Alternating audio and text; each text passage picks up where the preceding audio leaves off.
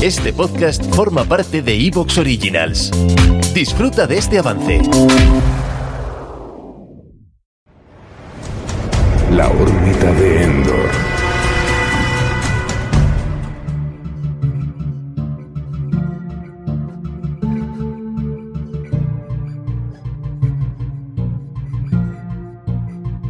Saludos mundo, hoy hablamos por fin del juego The Last of Us, parte 2, un juego que me ha llevado a contemplar este mundillo, que no estoy hablando del juego en sí, eso lo vamos a hacer en el programa, pero sí el mundillo del videojuego en general, que yo había defendido comparándolo con el mundillo cinematográfico o el de los cómics eh, o el de otras plataformas así en general, lo había defendido como uno de los más abiertos de miras y de los menos ortodoxos.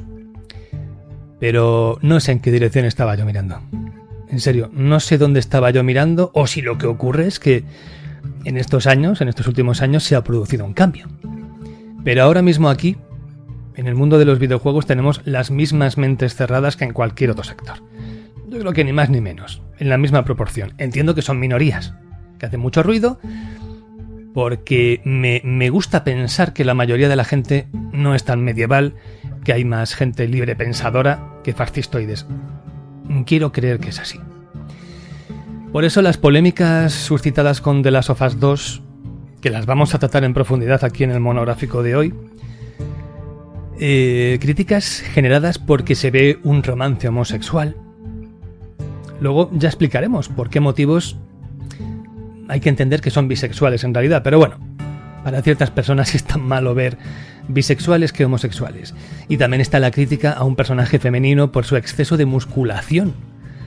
Sea, había gente que la acusaba de ser un modelo femenino poco realista, lo cual clama al cielo, ¿no? Que cierta gente solamente quiera ver videojuegos, pues eso, con con mujeres protagonistas con figuras esbeltas, medidas 60 de cintura, 82 de cadera, pero luego 97 o 100 de busto y que eso sea lo normal. O sea, para ellos el modelo de Lara Croft en los primeros videojuegos, el de hace tres generaciones, o sea, los primeros Tomb Raider, mm, aquello no era un modelo irreal.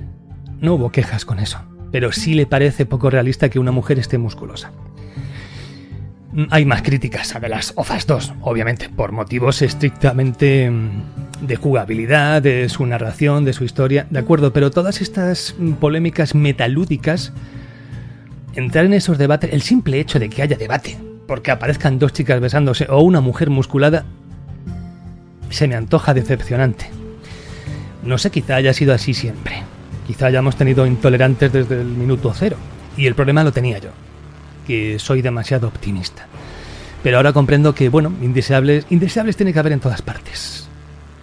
Una cosa es que se aborde de broma ciertos temas y otra muy distinta que a día de hoy exista una auténtica y genuina Santa Inquisición con ganas de verdad de quemar gente por ahí. Y lo peor de todo es que estos inquisidores están mezclados entre la población, no van de negro, no llevan esas cruces en el pecho como antes, pero están ahí, Compartimos el metro y el bus con ellos. Trabajan a nuestro lado, son vecinos, en el mismo bloque. Con lo cual, me preocuparía que hubiera alguno de esos por aquí. Así que, si eres uno de estos inquisidores, por favor, mm, te invito a que te busques otro podcast.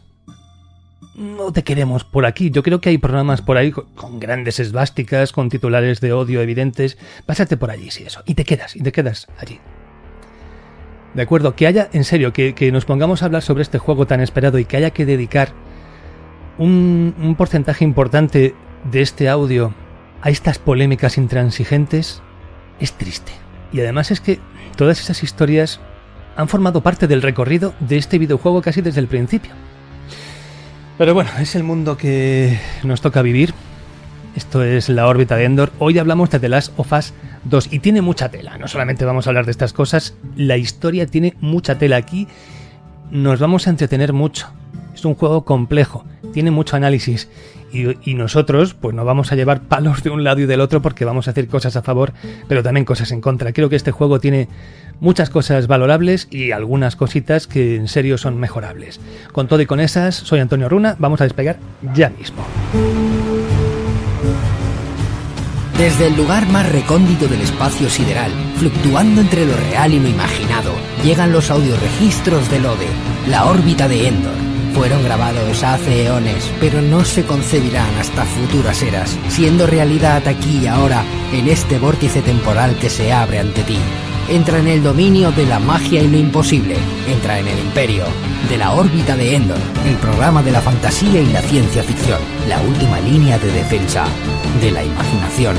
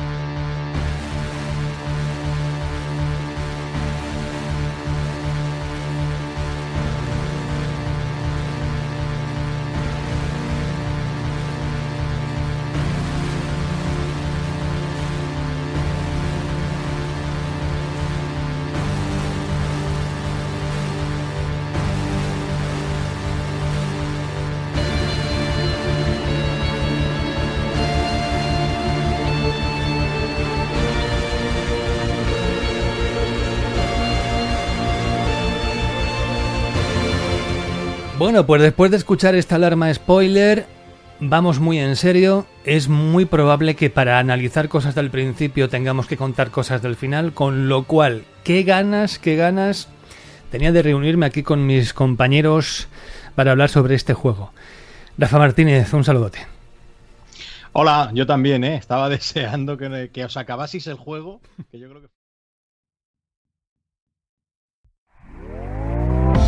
¿Te está gustando lo que escuchas? Este podcast forma parte de Evox Originals y puedes escucharlo completo y gratis desde la aplicación de Evox. Instálala desde tu store y suscríbete a él para no perderte ningún episodio.